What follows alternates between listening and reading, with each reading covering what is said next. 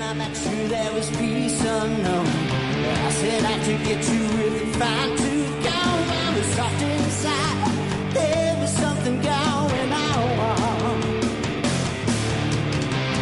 There's something to me that I can't explain. Hold me closer and I feel no pain. Every beat of my heart, we got something going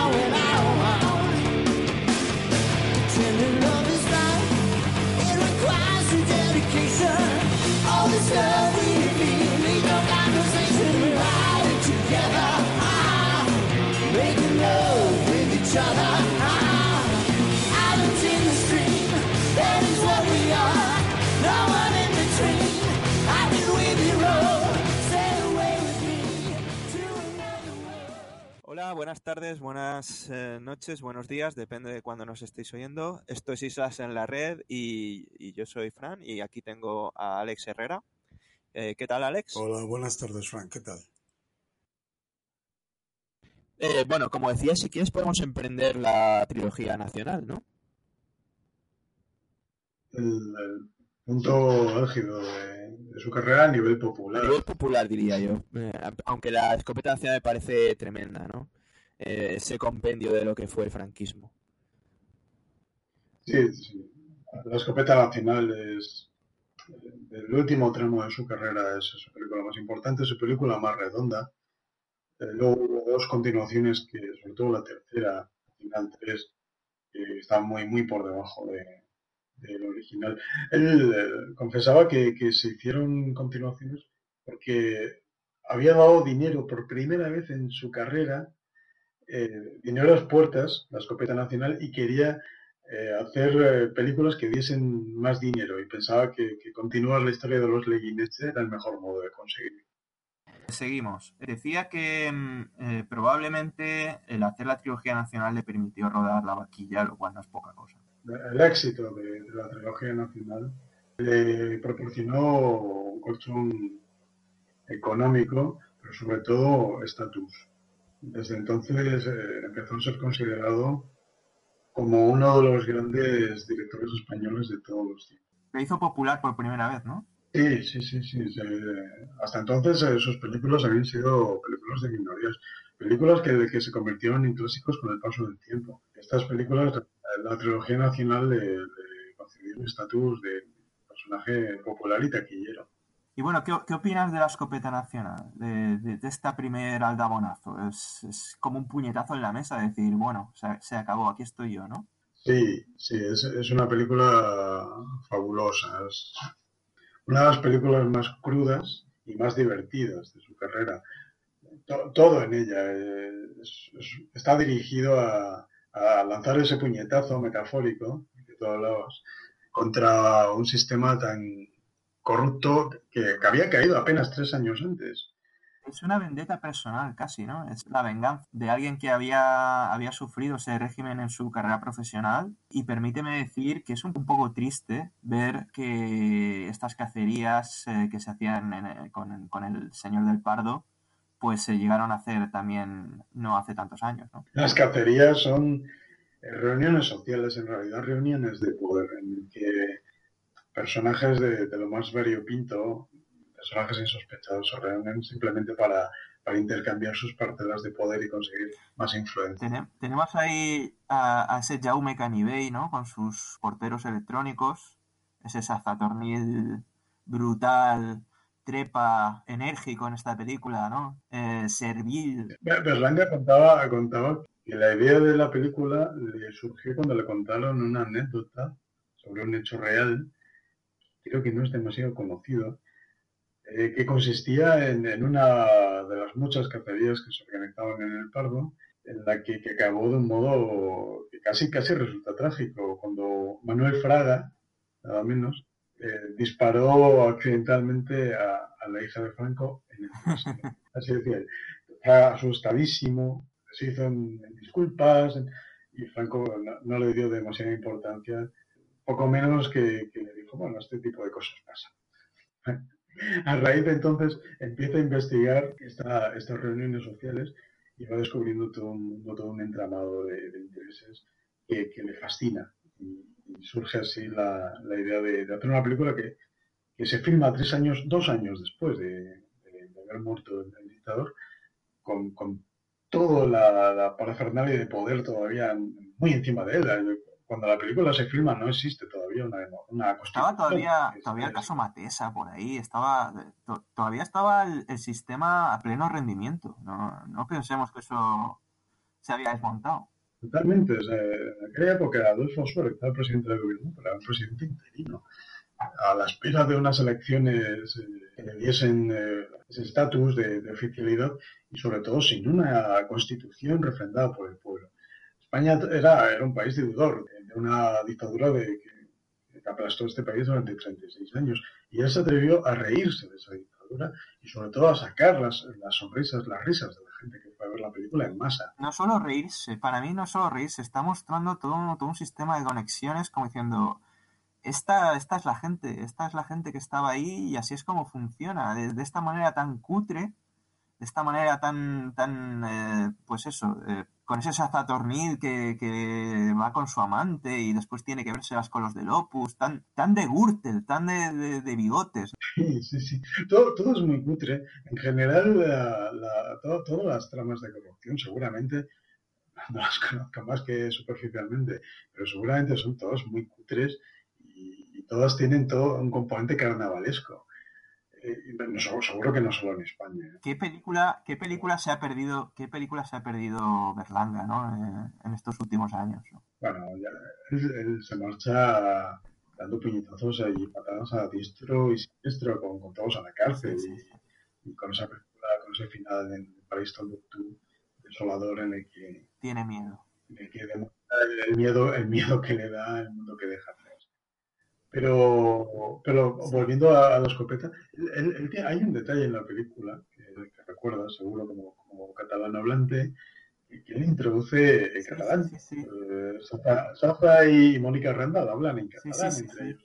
Era en una película, digamos, Mainstream. eh, de espectro nacional jamás había introducido alguna palabra, pero jamás una conversación en catalán. Él lo hace de un modo completamente natural. Totalmente. Eh, hasta el punto de que la gente que va a ver la película no se siente extrañado por ver con subtítulos una conversación. No, y, y es una película totalmente mainstream y además te deja ver que esa burguesía catalana cómplice del franquismo y cómo, pues eso, van, van hablando entre ellos, ¿no? Y, y van diciendo, a ver qué podemos sacarles a estos, ¿no? Muy buenos.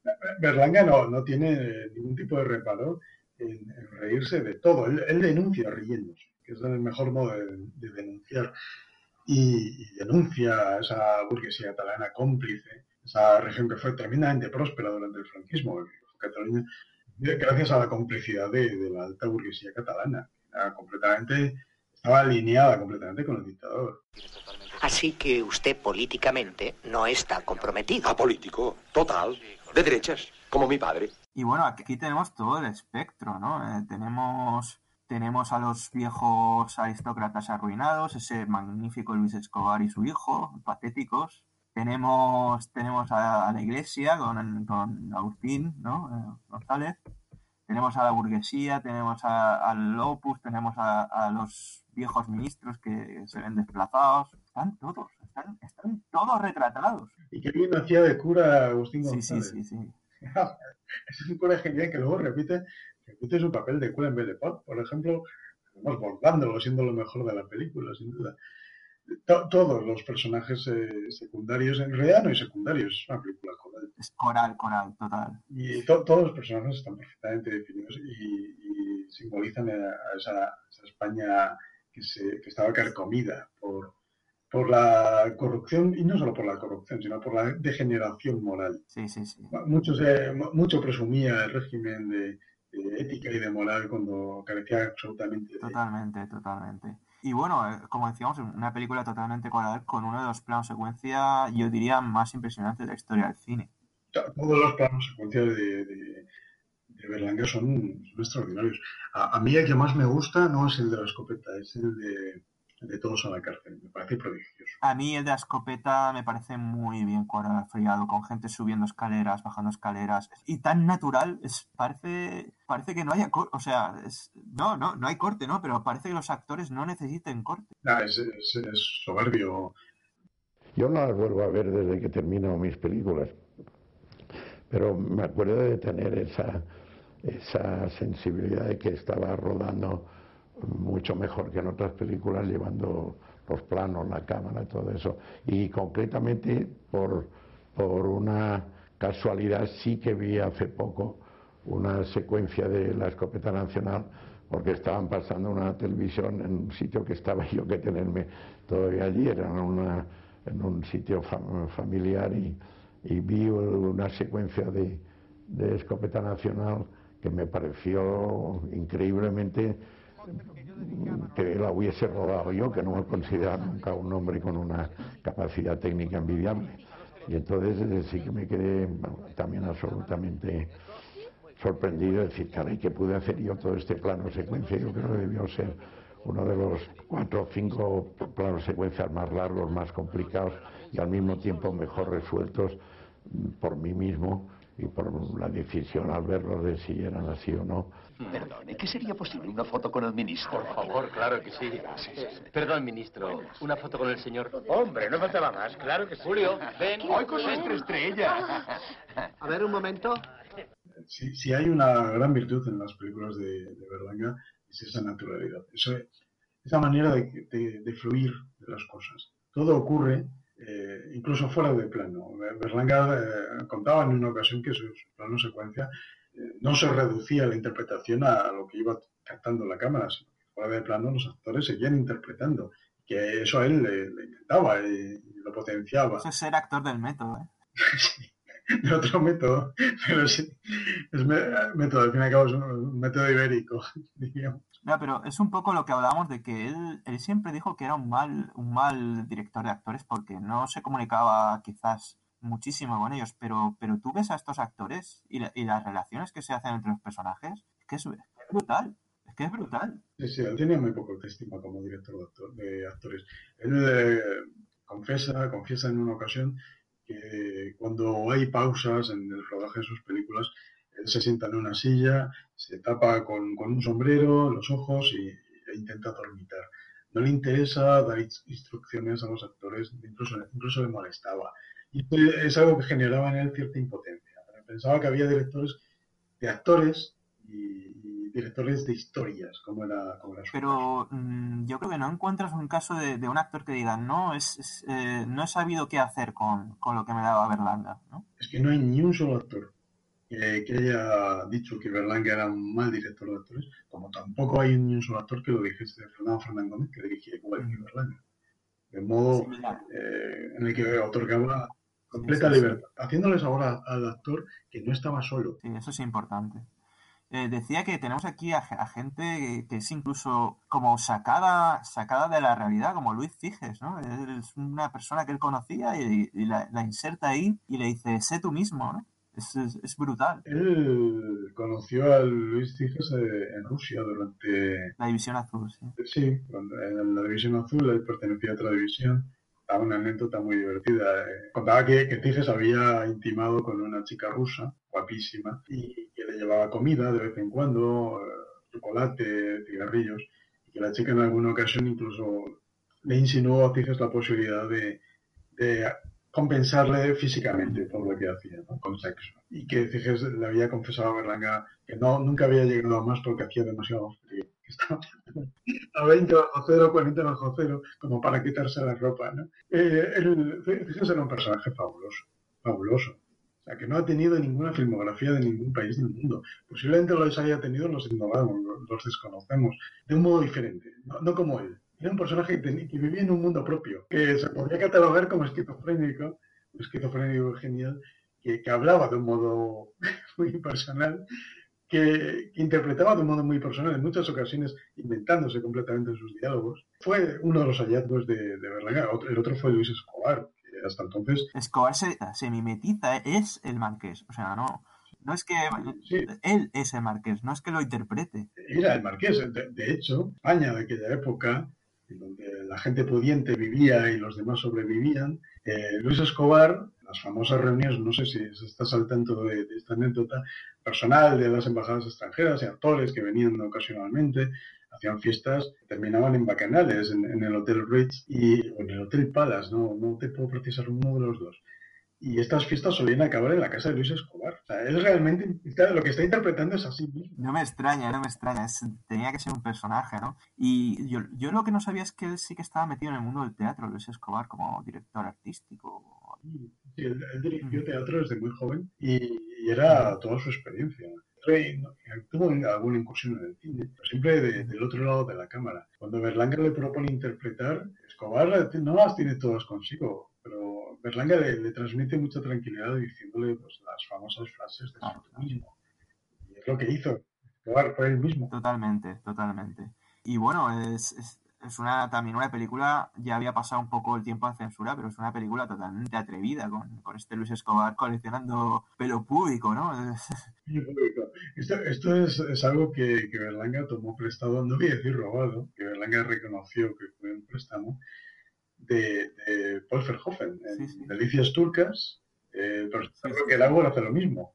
Va a todas las marcas que tiene, les recorta una- un mechón de vello público y lo va coleccionando. Ojito, ojito a una conversación entre estos dos que cómo podría haber sido, ¿eh? Tendría que haber sido o una película codirigida, ¿no? Tendría que haber sido una bomba, ¿no? Posiblemente se hubiesen llevado fatal, porque, porque ya, ya te digo que Berlanga tenía un carácter muy especial y muy indi- muy individual. Muy similares quizás, ¿no? Sí, sí, muy individualistas los dos. Muy, muy de ver las cosas de una manera muy determinada, que no, no acepta otros puntos de vista. De, de ahí posiblemente los, la mala relación con Bardem, ese tándem que tuvo Bardem con, con Berlanga que acabó tan mal, posiblemente por, por- porque había una du- dualidad que él no, no concebía. Él veía el mundo de una manera y no entendía que nadie lo visto de un modo diferente. Por eso fue tan importante que se encontrase con, con Pues mm, para mí La Escopeta Nacional es, es, es una película muy importante para su época porque demuestra que se puede hacer un tipo de cine humor inteligente de- con crítica y a la vez eh, contentar a, a- a un poco la corriente comercial que había en aquella época del, del humor, ¿no? Estamos hablando de, de esos finales de los 70, ese aperturismo que en teoría había habido en ciertos ciertos géneros, ¿no? Sí, la, tecnocracia del final del franquismo, con muchísimos personajes de lujo metidos en el gobierno, es lo que, lo que se refleja en la película. eh. Esta, esta época de, de prosperidad económica en la que la miseria moral y ética alcanza cotas insospechables, en donde todo, todo lo que se movía en este país lo hacía bajo cuerda.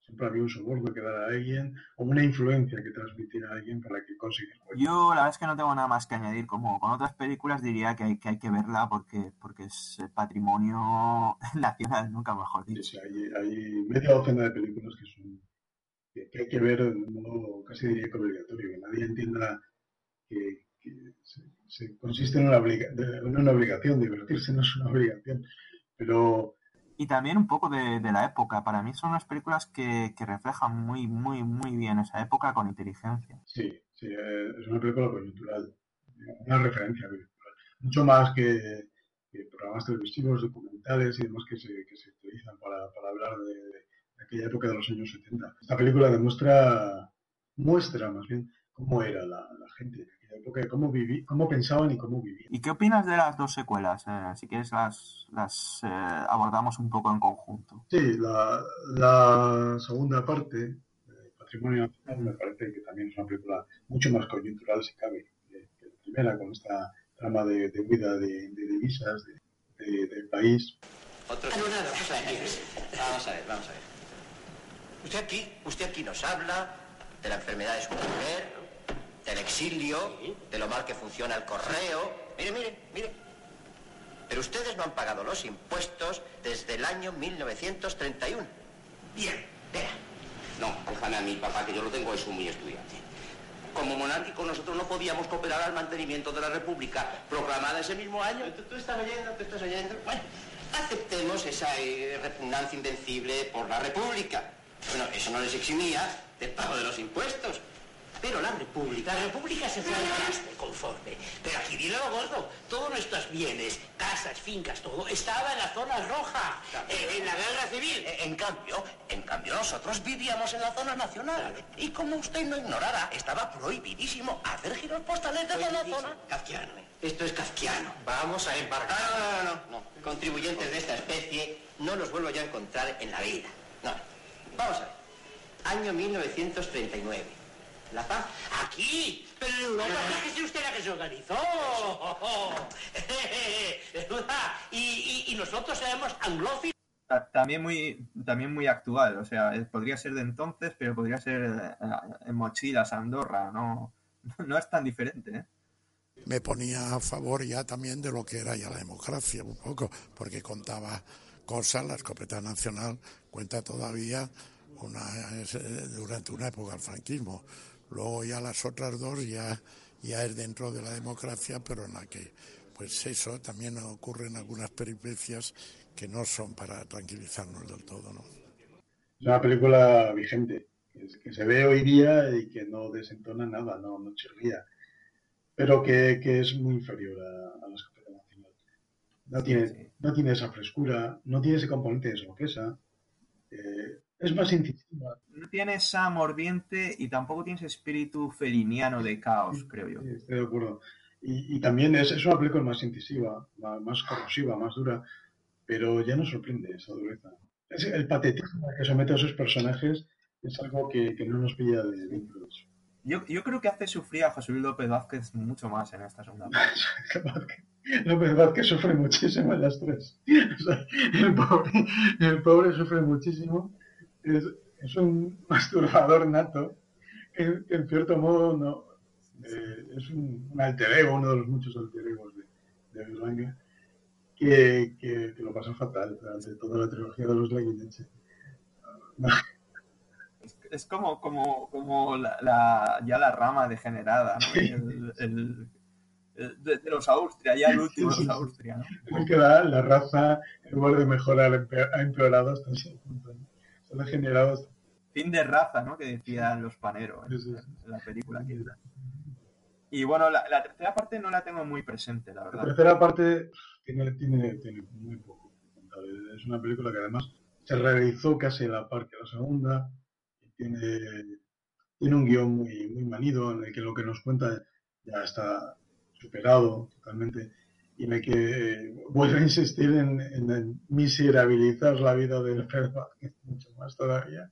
Creo que, que quizás el, el único interés, o uno de los pocos intereses, es que ya es la época socialista y este lo que te muestra que es que hay un Sí. continuo, ¿no? Eh, que no ha habido que no ha habido una ruptura y, y a mí eso es lo que me, me- me puede interesar esta película pero como Sí, pero no está bien contado. ¿eh? Es esa la intención. Es una intención que queda muy, muy clara desde el principio, muy abierta, de que cambian los que están en el poder, pero las cosas siguen igual.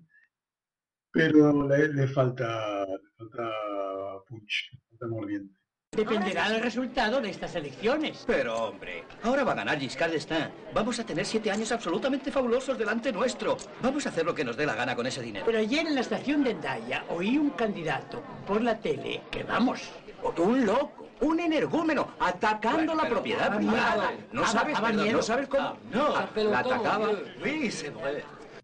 y bueno ya la siguiente es una obra mayor también para mí es La vaquilla es una película que estaba en su en su mente más de 20 años Sí, más de 20 años, eh, 30 años al menos. Él intenta llevar al cine eh, un guion de Azcona que se titularon La Fiesta Nacional y la censura se lo tumba de una manera rotunda, de una, de una manera radical. sin- normal normal Sí, sí, o sea, él- él la, la- la imagen de la guerra civil que, preten- que pretendía transmitir no encajaba con, con la idiosincrasia franquista, pero tampoco eh, encaja con la idiosincrasia de hoy día, si te fijas. Hoy día, luego. en donde los sectores ideológicos están tan, tan eh, segmentados, tan, tan radicalizados entre izquierdas y derechas como este país, ah, creo que no había visto nunca en, en democracia. Eh, hoy día la vaquilla desde sectores de la izquierda eh, o de la izquierda más, más radicalizada no cae bien no gusta, No, no, porque cuenta algo que es verdad, que la gente que vivió aquello te contó, como me lo contó mi, mi abuelo, mi- mis, abuelos que lucharon en la guerra civil, que la- durante los, los bandos enfrentados en realidad eran lo mismo, Era- era- estaban hermanados, que había, había un contacto directo entre ellos, y que la, el componente ideológico en la guerra civil española fue cosa de unos pocos. Había mucho enfrentamiento también familiar. eh, Exacto, ya había más rencillas personales que, que rencillas ideológicas. para mí, una de las tres películas mejores sobre la guerra civil que, que yo he visto. No las he visto todas, evidentemente, pero eh, hay demasiado buenismo ¿no? con, con- con el- con el tema. Sí, es que hoy día si haces una película sobre la guerra civil, debes representar a, a los nacionales como malos y a los republicanos como buenos. Pero ni siquiera, ni siquiera eso. eh, Yo diría que, que, que falta, falta, pues eso, eh, ese espíritu crítico que tenía García Berlanga. A mí me gusta también Hay Carmela, aunque toma más partido. Y también me gusta El viaje a ninguna parte, de, de Fernán Gómez, que creo que más que Hay Carmela, me, me parece que transmite esa España que no era de ningún bando, ¿no? A- Hay Carmela es una gran película, la última gran película de Saura, pero la gran película de la guerra civil, no de, la- no de las tres mejores, la gran película de la guerra civil es La vaquilla.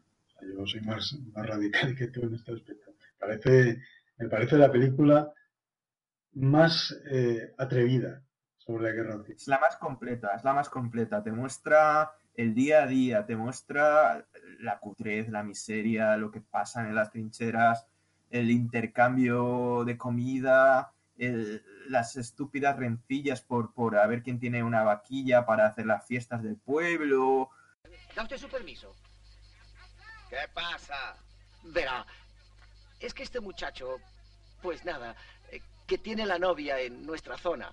Y como yo tengo mi familia en Ulldecona... Adelante, adelante. Pues eso, que podríamos cambiarnos como el papel de fumar y el tabaco. Él se iba con usted, yo me iba con la brigada rojo y todos están contentos. ¡Firmes! Hombre, dale dos hostias, hombre. Pero tú te has creído que la guerra es una broma. Pero es que nos ha dejado dos España, la nuestra y la de ellos. Claro. Pero como él es un soldado y yo otro, pensaba que no le hacíamos daño a nadie. Anda, anda, coge eso y quítate de mi vista. Imposible. ¿Le has oído? Si es que ni siquiera hay patriotismo ni espíritu Ah, militar. ah. ¿Cómo vamos a hacer la guerra con tipos así? Si es que están mal acostumbrados. Como en este frente llevamos tanto tiempo sin pegar un tiro. Ahí le duele. Y eso no es lo peor.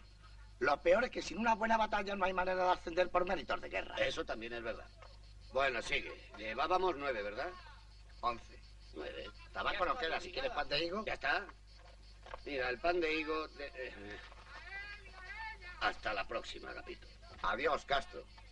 Hace pocos días escuch- escuchaba a un, a un periodista que ha vivido en muchas guerras, y no es Pedro Reverte, es Juanjo Reveña, que lo recordar, que decía que una guerra no es eh, que nos, lo que nos enseñan. Una guerra es algo patético, lleno de sangre y de mierda, pero que también es, una es algo cómico, en donde sale el, el lado más, más esperpéntico de las personas. Esto es lo que, lo que muestra la vaquilla. La, la es, es- una pantomima, es, es una parodia. Es, es una guerra que parece casi de mentira. Y yo diría incluso más. Yo diría que el plano final de, de la vaquilla es, es probablemente la pieza audiovisual sobre, sobre la guerra civil la mejor que, que yo he visto. plano, ese plano, eh, ese plano lo dice todo. Todo lo que hemos visto antes ha sido comedia, o ha sido contado de un modo cómico. Feliniano, bufo, eh, extravagante. De repente, nos, de repente la cámara se mueve y nos lleva a esto.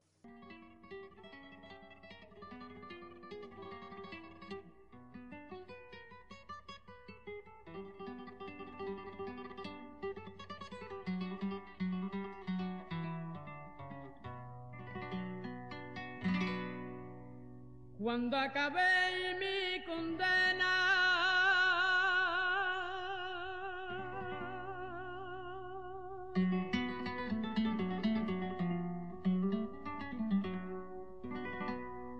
Cuando acabé mi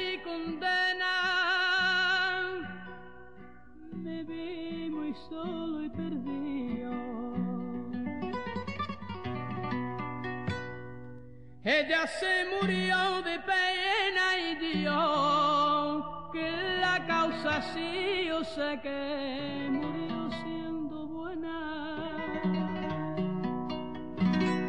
Ella se murió de pena y Dios que la causa sí yo sé que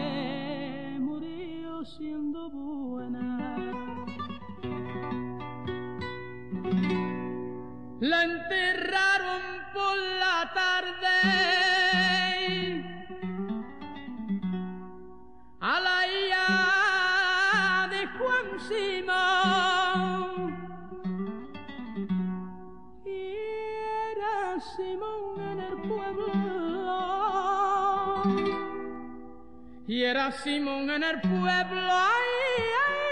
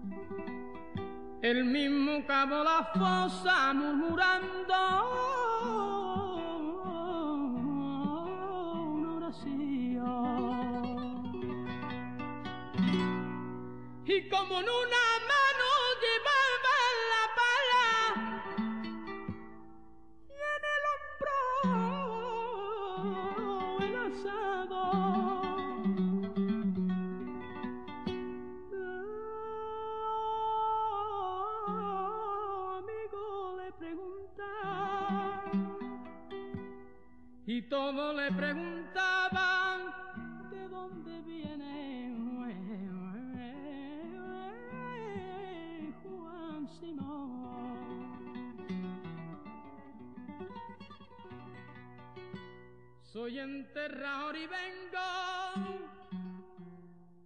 Soy enterrador y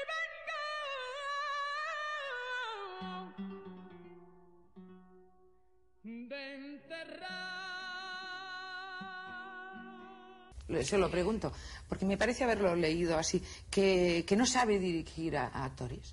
Usted que es uno de los más prestigiosos Por directores de descontado, cine. esto es de cajón. Yo creo que no sé dirigirlo yo ni casi ninguno de los directores. Yo casi aseguraría que ningún director de los que yo conozco no sabe dirigir actores. ¿Cómo los distingue? Porque elegirlos bien sí los elige. Eso, ese. Yo es un problema de cine guía. Vamos, yo escoger el librito y decir, este me va bien para este personaje. Ahí es donde te juegas la película.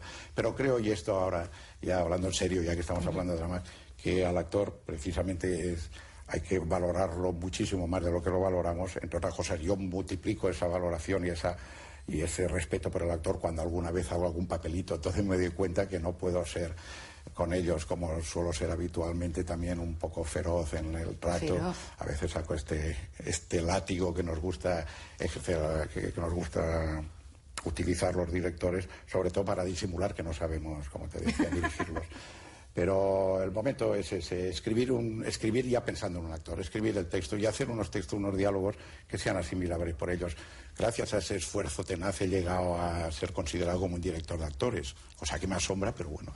Sí, claro. Al, auténtico corazón de la guerra, ¿no? No, vamos a hacer spoilers de nuevo, tenéis que ver la, la vaquilla porque es la gran película sobre la guerra. Están todos genial, Alfredo Holanda está bastante bien. Todos, todos. A- Santiago Ramos, Pepe Sacristán, todos están, están genial. Como siempre, en las películas de Berlandia no veo una mala interpretación. Es imposible. Eh, están, están todos muy, muy atinados. Posiblemente también porque se trata de películas corales y donde la responsabilidad está muy distribuida. Me extraña, me extraña un poco la implicación de Landa con la película porque él, él sí que él sí que toma mucho partido, ¿no? Sí, pero, pero, pero él también es un actor, es un profesional y él interpreta un papel y punto. Pepe Sacristán es una persona muy de izquierdas Y en la película, pues, Sí, recuerda a su personaje que completamente, o poco menos que espacio personificado. Y, y bueno, en realidad, la, la vaquilla, que, que es un guion que, te, ya te digo, le fue tumbado 20 años atrás de una manera muy intensa. Hoy día es, una película difícil de ver si estás ideológicamente posicionado. Porque vas a empezar a, a cuestionar cosas que se contradicen con, con el ideario que tú has asumido. Pero es algo que, que Berlanga vio con sus propios ojos cuando era niño. Quiero decir, nadie le puede decir a Berlanga que esa no es la visión que él tuvo de la guerra. Ya, ya te contaba antes, mi- mis dos abuelos me hablaban de la guerra civil y de sus experiencias y, y ellos me hablaban de, de que de una visión, la visión que ellos tenían era muy similar a la que cuenta en la batalla, no a la que cuentan en, en otras de las docenas de películas sobre la guerra civil que se han filmado en este país. A mí, la mayoría, la mayoría de esas películas a mí, a mí no me gustan. Tengo que decirlo. A mí, por ejemplo, Belle Époque no me parece buenista o, o- otro tipo de, de películas me parecen inanes, ¿no? Quizás, no sé, Dragón Rapide no está mal. Sí, pero Dragon Rapid, el, el punto a favor que tiene es su rigurosidad. Es una película muy rigurosa. Es una película, y eso es un punto a favor muy importante, porque no, no vemos a los buenos y a los malos, simplemente vemos a gente que, está en un conflicto que se comporta mejor o peor. Es muy aséptica, pero, pero, pero bueno, ese punto de vista, ¿no? Y luego está, la película está de Chanove, que hace de Franco, que mm, no me gusta la película, pero Chanove está muy bien. A mí, a mí no me gustó, pero, pero tengo que reconocer que es el mejor Franco que he visto, ¿no? Madre Gilda a mí me gusta. Pantalla, ¿no? Eh, sí, sí, sí. Vamos, me parece él, literalmente.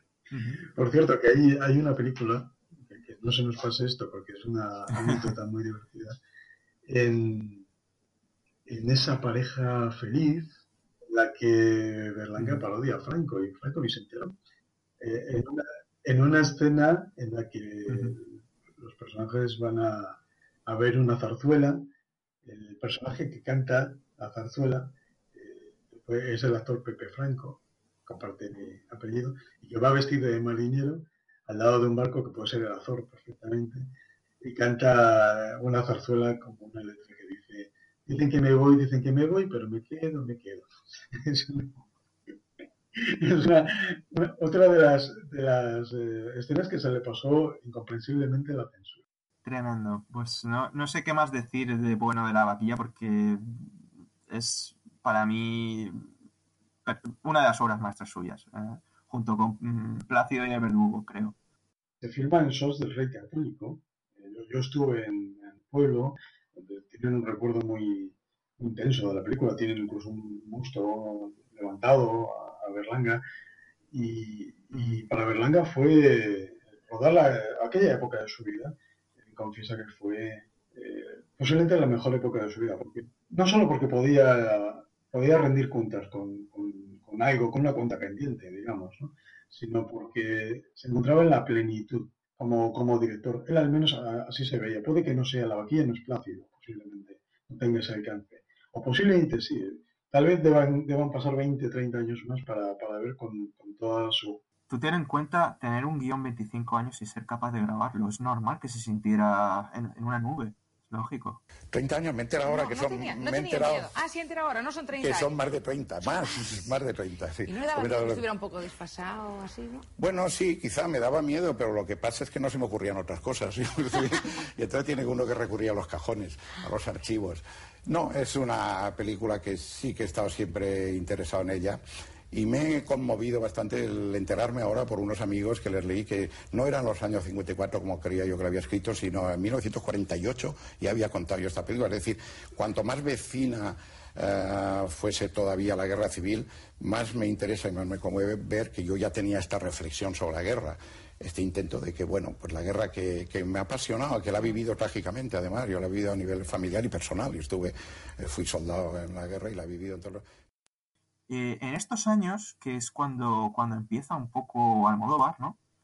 Eh, él tenía un guion que no sé dónde lo he leído, pero él tenía un guion que se llamaba Arturo. ¿Tú has, has escuchado sobre este guion? No, no, no he escuchado. Yo, yo sé que escribió un guion, eh, un guion que envió a Charlie Chaplin. No sé si conoces esto, no sé si se trata de... No, no.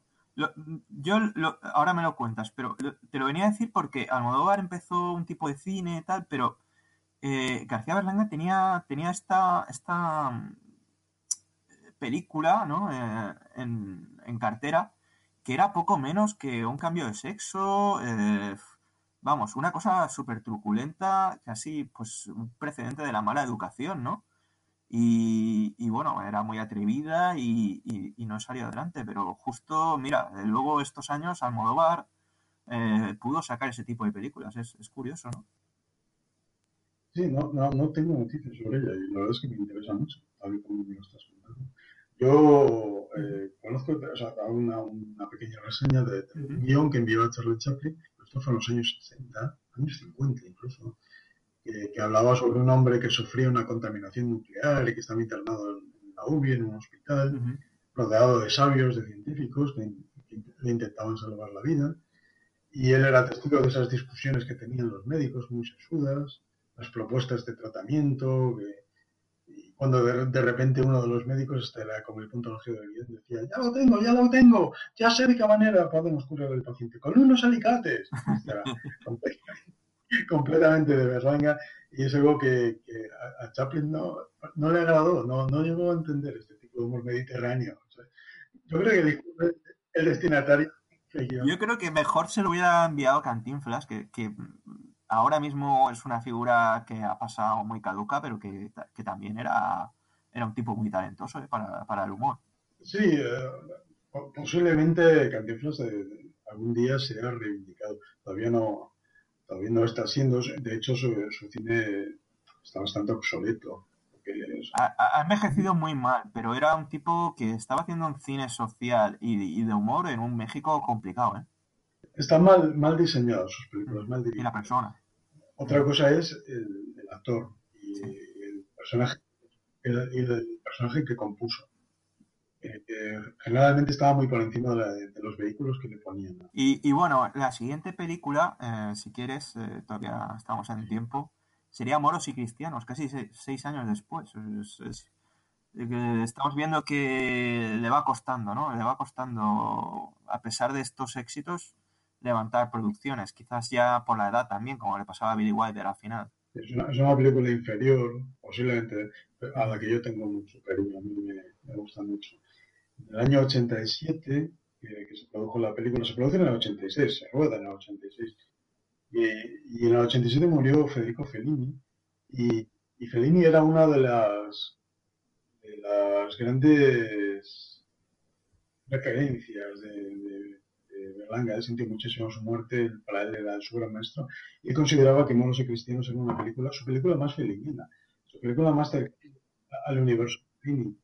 Curiosamente llega, pues, Fellini murió en el 93, quiero recordar, me estoy equivocando.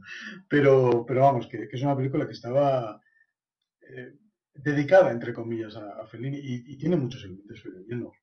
Y, y muchos, Y, y con París Tombuctú es la más valenciana, creo. Con París Tombuctú y todos a la cárcel es la más valenciana. Tiene en su reparto a gente como Jaume Leó, que es, es, es un mito realmente en Valencia. Y bueno, eh, al frente Fernando Fernán Gómez, pero un Andrés Pajares que está tremendo en esta película. Es, es- brutal, ¿no? No, la- sus últimas tres películas forman, en mi opinión, y esto seguramente estaré muy solo en esto, forman una, una trilogía involuntaria. Sí. Como tú hablabas antes de la trilogía de intermediada a su carrera, podríamos decir una, una trilogía no oficial de, de su Eh, último tramo. Estoy de acuerdo, estoy de acuerdo. Estoy de acuerdo que, que forman un todo, ¿no? Sí, sí, la, forman un todo y se pueden ver seguidas y no desentonarían. Esta es, Y tienen, esta es una... comparten un Perdona. Perdón. Sí. Las tres comparten un desencanto muy, Yo, yo lo que veo también es, eh, pues ese, aquí en Moros y Cristianos eh, se centra, es una familia también bastante disfuncional, pero se centra en el empresariado y, y también la cutrez esa de- del empresariado que, que va a una feria, que intenta propo- promocionarse, pero que, que- que realmente es todo muy, muy, muy de cartón piedra, ¿no? Muy, pues eh, como tú has dicho, feliniano, ¿no? Eh, absurdo. Eh, a mí es una película que me gusta mucho. Pero coño, pero, pero es que no has podido mear cuando hemos parado a la entrada de Madrid. Es que estaba sujetando la escalera. Pero bueno, tú... Oye, preguntar si hay mesa de billar ahí dentro, Lo ¿eh? ayudo a descargar, venga, va. Que vamos para allá, ¿eh? Oiga, oiga, ¿el stand de los huevos? Ah, sí, es ahí al fondo, a la izquierda. Gracias. Mira, tío, pollos congelados. Perdón, perdón. Enseguida les indico. Síganme, síganme. Yo ya estoy muy atrasado, ¿eh? No creo que sea inaugure el 15. No, hombre, no. Aquí montan y desmontan en un santiamén. Fíjate, mira, mira. Todo tablerillo. Tiene que ser así porque si no, con la gente que han invitado, vaya trastorno. Pe- pe- pero dense prisa. Estamos llegando. Síganme, síganme. Papá, por aquí, por aquí, papá. Este señor os lleva. Pasa por aquí, tío. Venga, hombre, que os estamos esperando hace una hora. Lo rompéis todo, ¿cómo se nota que os Mira, ahí hay una silla. Sí, siéntate. Ahí, ahí. Aquí. Mm, 327, Plancharelli, Bofarul. No, La Calabuch, eh, Ah, bueno, sí, Calabuch. Calabuch. Eso es, eso. Este es su está, sí. Este. ¿Esto? Eh, este sí. Oiga, no, pero aquí Eh, debe haber un error, ¿eh? Porque es que acabo de ver aquí el retrete. Bueno, pero yo no. Cada vez que tiren de la cadena se oirá, ¿no? Hombre, No sé yo. además el olor. Y esta máquina horrible hará un ruido espantoso siempre que se ponga en movimiento, ¿no? Oiga, nosotros cuando firmamos el contrato con el representante de ustedes, ¿cómo se llamaba? Carmona, Carmona. El señor Carmona nos dijo que nosotros tendríamos un stand en la zona principal. Eso es. Eh, Pero qué representante si yo no conozco a nadie. Hombre, uno gordo con gafas muy simpático, él, Sí, hombre, sordito de Sevilla. El que estuvo en Sisona para ofrecer los stands. Ah, un agente Ese, comercial. ese. No, no le conozco. Debe ser un contratado. Oiga, ¿cómo, ¿cómo que no le conoce? Pero Oiga, bueno. vamos a aclarar las cosas. Bueno, Dígame, ¿por aquí van a pasar las infantas? ¿Qué infantas? Coño, las hijas de los reyes. Ah, pero vienen. ¿Os dais cuenta? Ni infantas ni Cristo que lo fundó. Oiga, oiga, aquí habrá mesa de billar. Pero deja No ahora el billar, tonterías, hombre, que Él pesadez. sabrá, ¿no? Papá, está todo arreglado, es un error. Muchos quisieron ver en, en esta película una especie de actualización de la escopeta nacional. Tiene algún punto. en- y, y sobre todo, eh, y esto lo digo desde un punto de vista triste, se habló mucho de, de Andrés Pajares, que es, que es verdad que está excelente, está soberbio. Pero a- hablando tanto de Pajares, se, se desdeñó la película, una película que merece, Sí. mereció mejor suerte. A mí, a mí me, me gusta, me, me gusta muchísimo. A ver, luego Todos a la cárcel es una película mejor. Está justo entre la vaquilla y Todos a la cárcel. Es, es un momento dif- difícil para sacar una película. Quiero decir, vienes de una obra maestra y vas a tu última gran película, ¿no? Es- probablemente por eso se ve como menor. Sí, ¿no? todo- todos a la cárcel. El cine, el cine de Berlanga tiene un elemento coyuntural muy importante y todos a la cárcel es puramente coyuntural. Estamos viviendo una época en la que, los años principios de los 90, en los que parecía que la corrupción no podía llegar más alto. Eso es que no vieron, afortunadamente o desgraciadamente, no, no vieron lo que está ocurriendo hoy día, porque hemos superado ampliamente aquellos, aquellos baremos.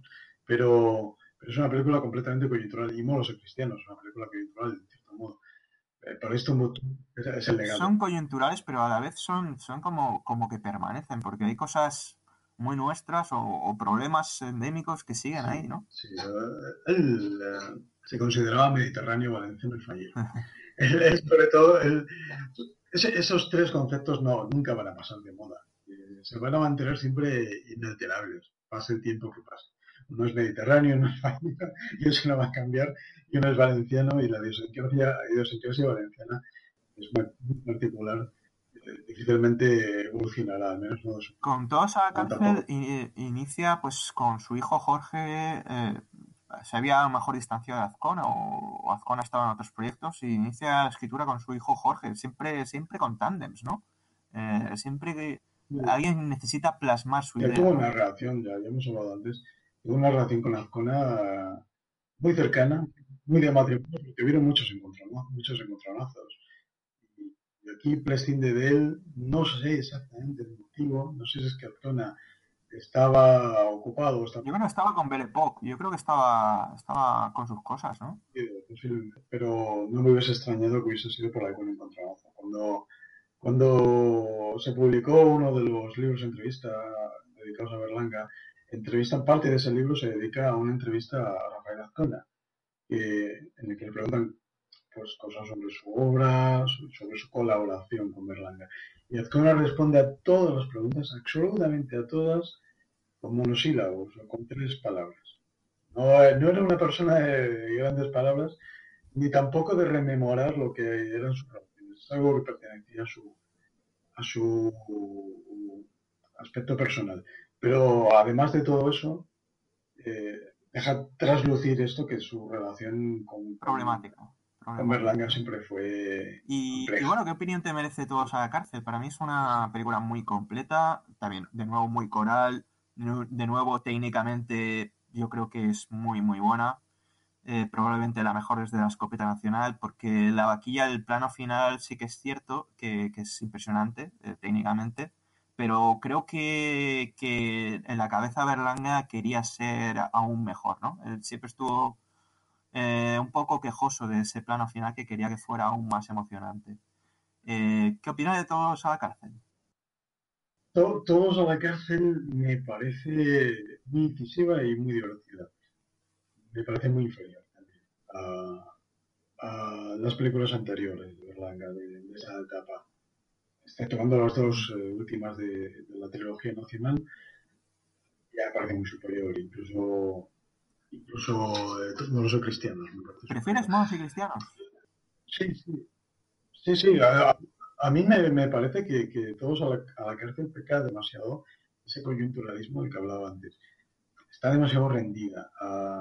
y, y- y tiene un, un punto, o sea, no es algo muy explícito, pero tiene un punto de molalina muy poco habitual en la obra de Berlanga, que es una persona que no juzga, que no que me desagrada. Tal vez es la edad, ¿no? También, y, y- y el, el desencanto un poco, ¿no? Simplemente, o sea, que, que nos presente a una pandilla de rufianes, una pandilla de, de granujas. No hace falta que nos señales con el dedo qué granujas son. En, en gran parte de la película hay un punto de vista de moralina que, que no es habitual en la obra de. Muchas gracias. Quiero decirle que, aunque esté usted en prisión, a mí no me importa. Lo considero un empresario honrado, ¿eh? ¿A usted le gustan los cantos gregorianos? Voy a misa todos los domingos. Qué bien, sí, qué pero yo lo que quiero saber es con quién tengo que hablar para cerrar la venta. Pues eh, alguien de mi familia se pondrá en contacto con usted. Entonces, ¿usted sigue creyendo que vale la pena invertir en España? Bueno, invertir, invertir, no. Pero yo soy un gran jugador.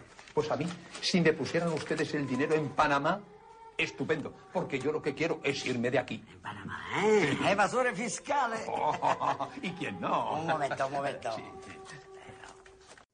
Pero bueno, como decías tú, los planos secuencia, la manera en que, en que rueda dentro de la modelo de, de Claro. Valencia la cárcel, eh, cómo la cárcel es un, un- un personaje más, parece Plano secuencia eh, de moros y cristianos y de todos a la cárcel, para mí son los mejores de su carrera. Mejores que la escopeta nacional, que, que la vaquilla o que Plácido.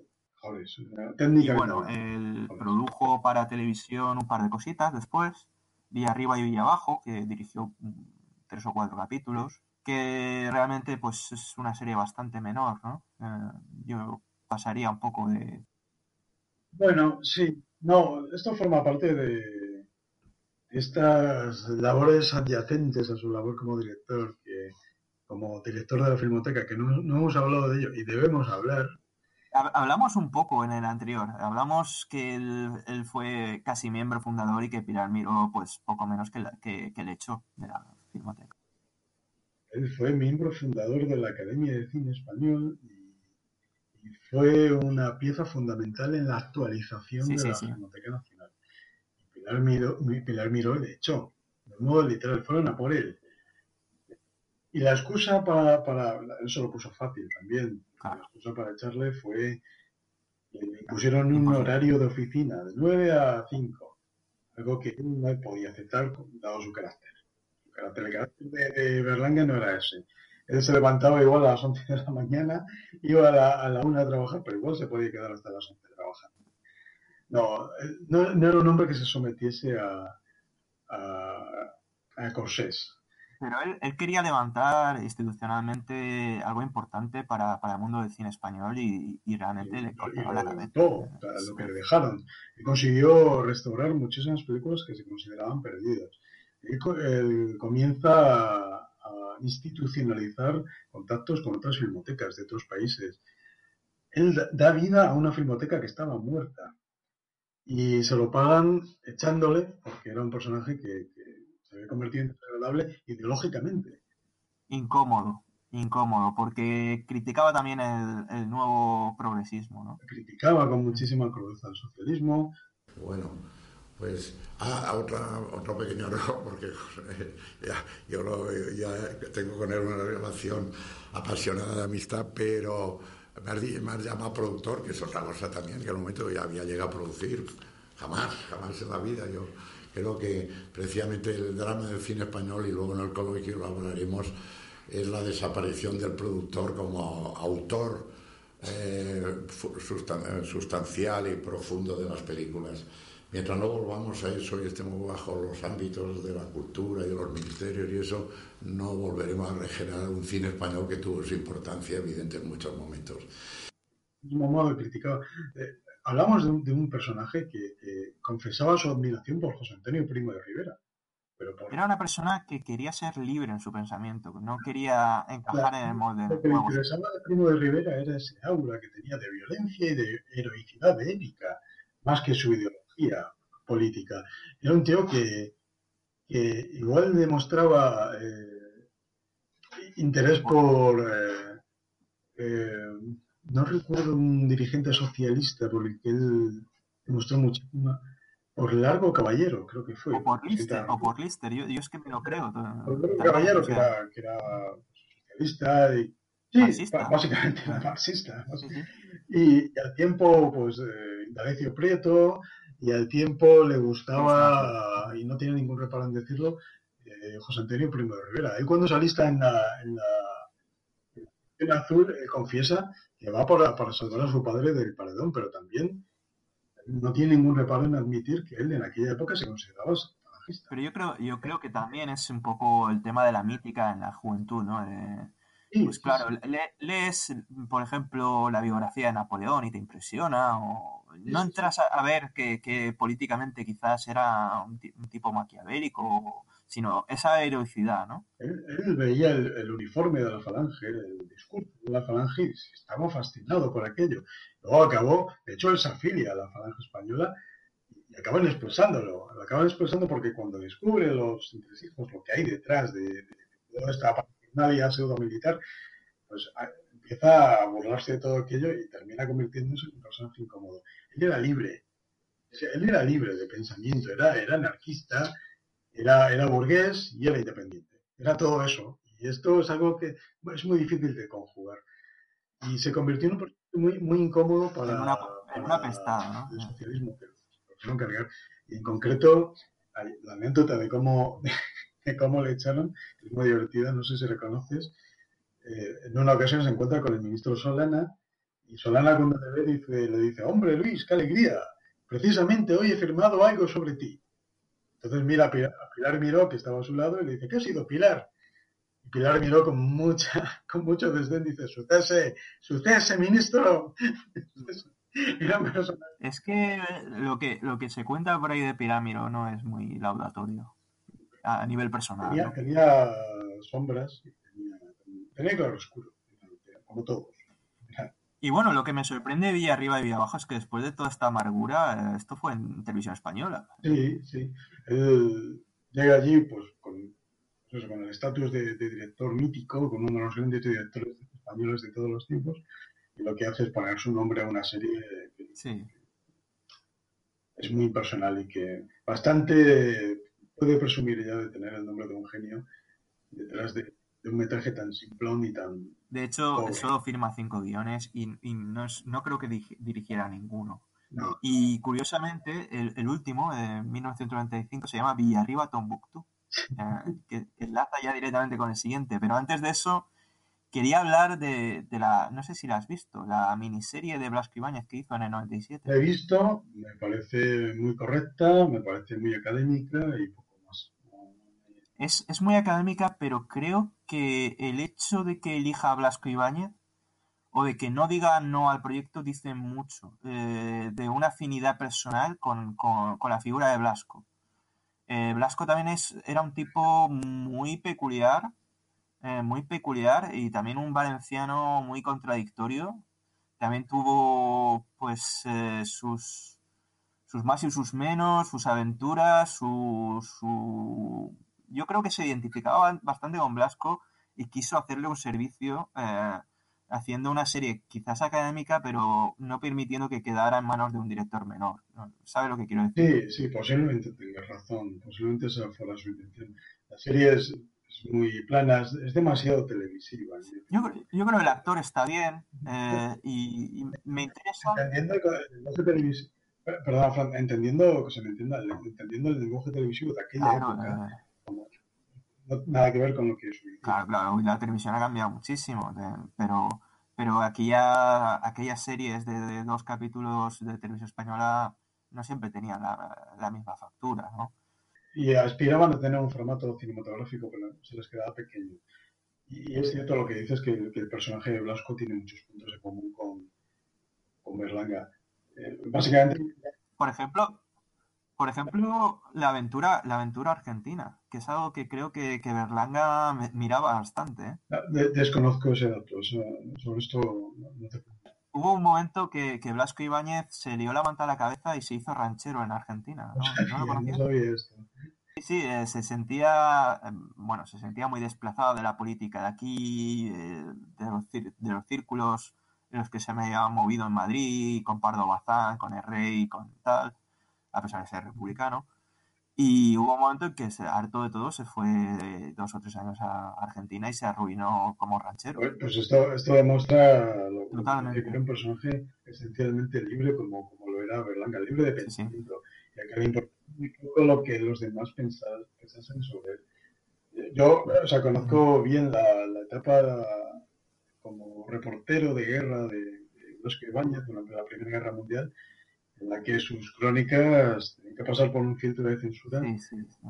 y en función de cómo vaya ser la opinión del gobierno de turno en aquella época. A veces éramos más, más filo-alemanes y a veces más, más filo-ingleses. Y, y Berlanga, o sea, Berlanga, perdón, Blasco, que tenía muy claras sus afinidades inglesas, eh, a veces pues le imponían, bueno, pues puedes hablar de los alemanes en otros términos, se mantenía firme con, su- con sus creencias, él era libre en su forma de expresarse.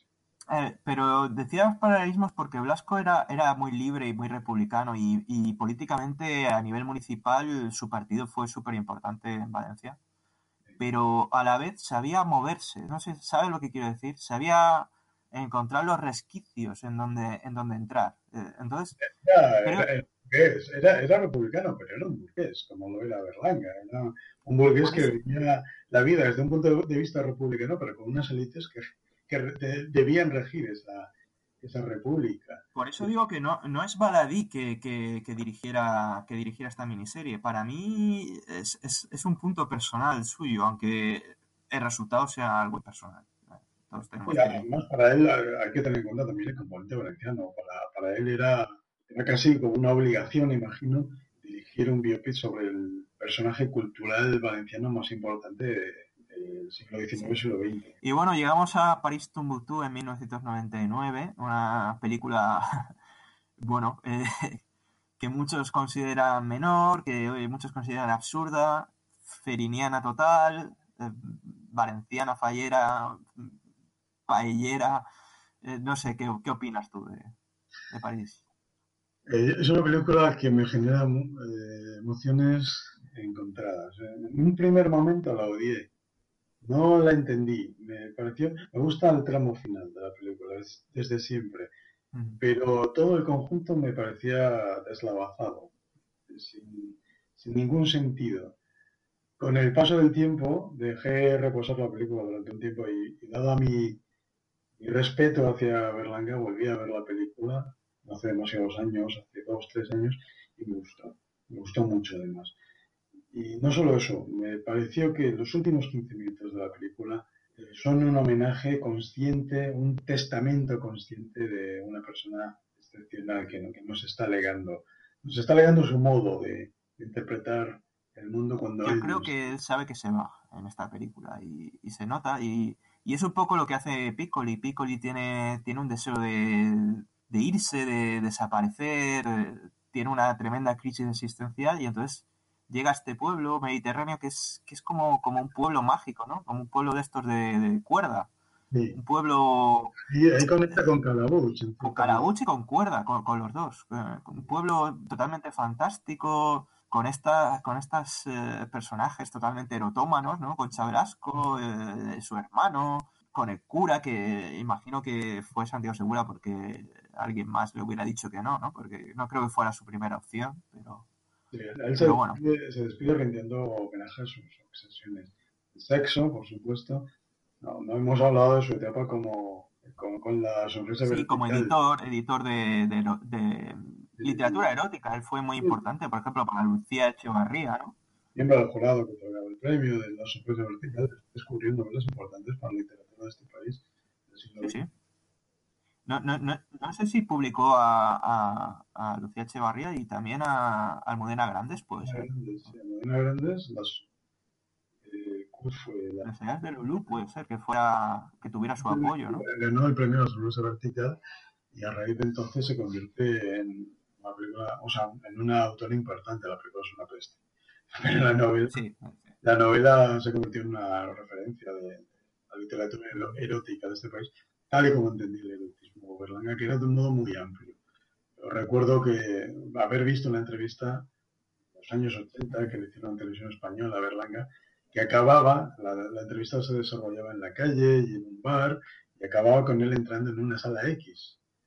Porque él no tenía ningún, Genial, genial. él no tenía ningún problema en admitir que todas las variantes del sexo le interesaban, absolutamente todas. Y, y el sexo para él fue, muy importante. Y en París Tombuctú está muy presente. No solo, no solo el sexo y la muerte, o sea, está en todo, todo, la familia, todo.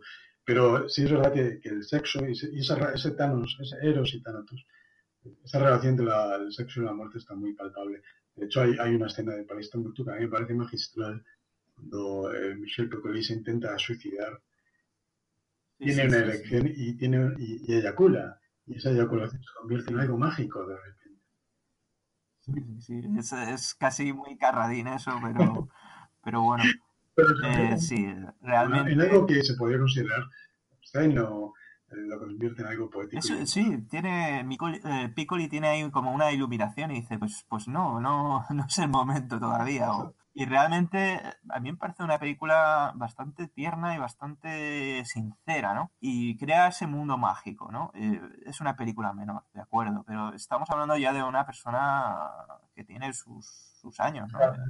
Y, y hacer una película, hacer una película cuesta mucha energía y mucho, mucho Es una película muy menor y son muy pocos los autores que llegan a esa edad, por de los 80 años, en plena forma. Y, no sé, ¿cuánto se puede decir? Scorsese, eh, porque Coppola ya no, no hace cine, hizo Tetro no hace demasiado tiempo, Scorsese es el único que, con muchos más de 70, sigue en plena forma, sigue haciendo películas de, de ¿Has llegado a ver Twix? No, no, No, no, no la veas.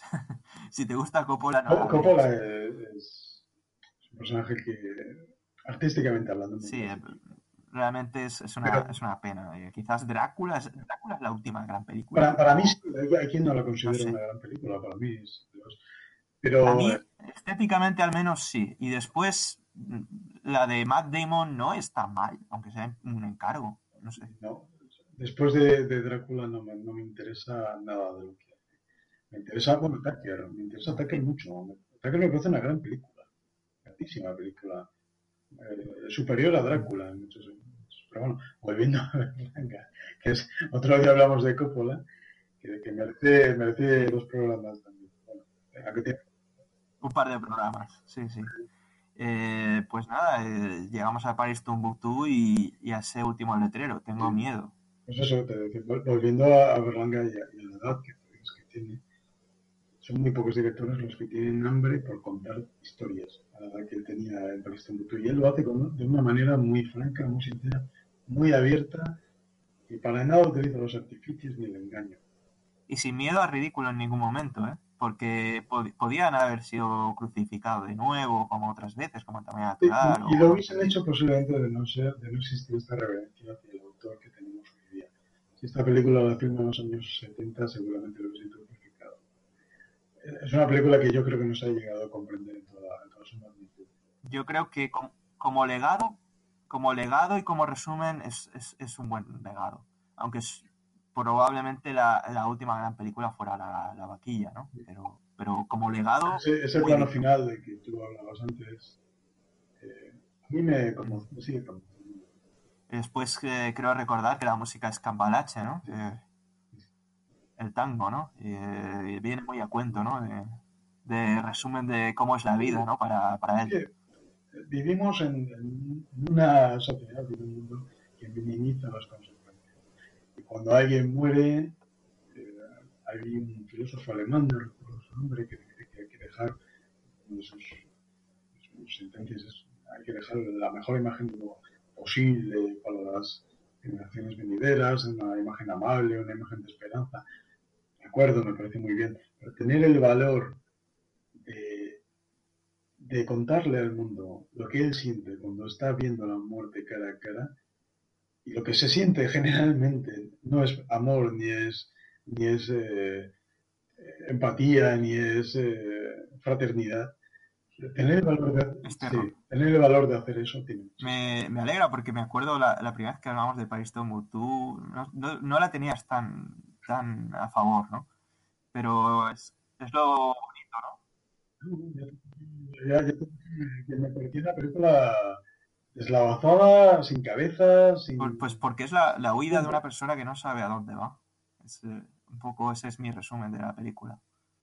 Sí, y, pues, y sí, seguramente es muy certero, seguramente se trata de, de eso, de, una, de, alguien que ha llegado a, a, la vejez, a punto de morir, no escapatoria. se da cuenta de que no, de que su vida ha sido un sinsentido de que no hay escapatoria. Pues nada, me, me ha encantado, ha costado, ha costado, un poco llegar al final de, de la carrera de, de, Berlanga, ¿no? No sé si tienes algún tipo de, de sentimiento. Me ha costado final. mucho y hablar de, de, este personaje cuesta aún más, porque Berlanga... Eh, el genio, ¿no? El genio y de la persona. Porque la, la, biografía de Berlanga está, se constituye de fragmentos que él mismo ha inventado en muchos casos. Era un gran fabulador. Un, una persona que se inventó una biografía que la llevó hasta las últimas consecuencias. Una persona que confesaba que el gran deseo de su vida era ser invisible. Yo creo que todos, todos inventamos un poco nuestras propias memorias o las reelaboramos, sí. ¿no? Y, y creo que Berlanga no, no es una excepción. Es simplemente alguien que, que, que ha sido bastante sincero ¿no? en, en, cuanto a su mentira, ¿no?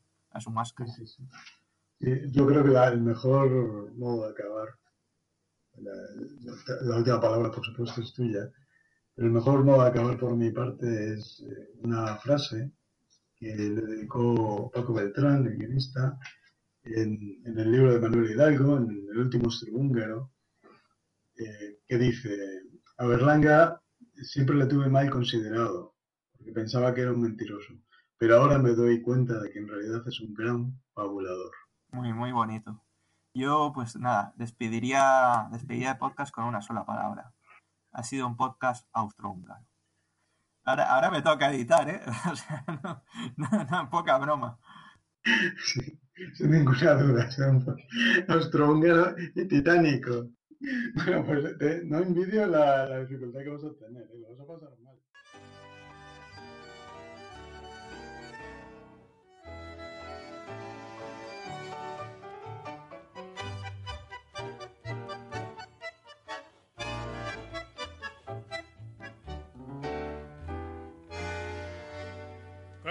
mundo fue y será una porquería, ya lo sé.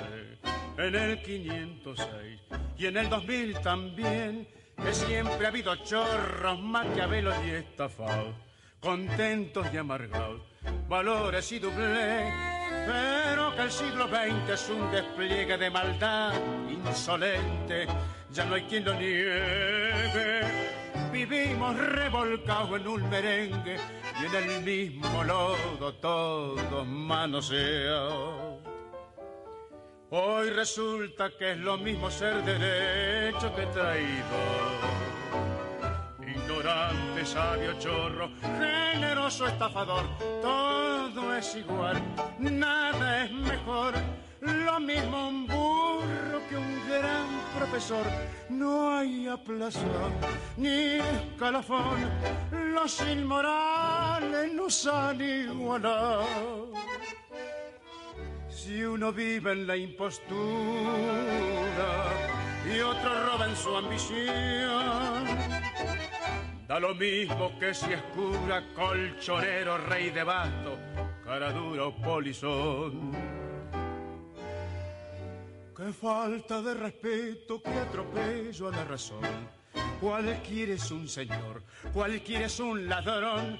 Mezclado con esta que va Don Bosco y la Miñón, Don Chicho y Napoleón, Carnera y San Martín, igual que en la vidriera irrespetuosa de los cambalaches, se ha mezclado la vida y herida por un sable sin remache ves llorar la Biblia contra un bandoneón siglo XX, cambalache, problemático y febril. El que no llora no mama y el que no roba es un gil. Dale nomás, dale que va, que allá en el horno nos vamos a encontrar. No pienses más, siéntate a un lado, que a nadie importa si naciste honrado.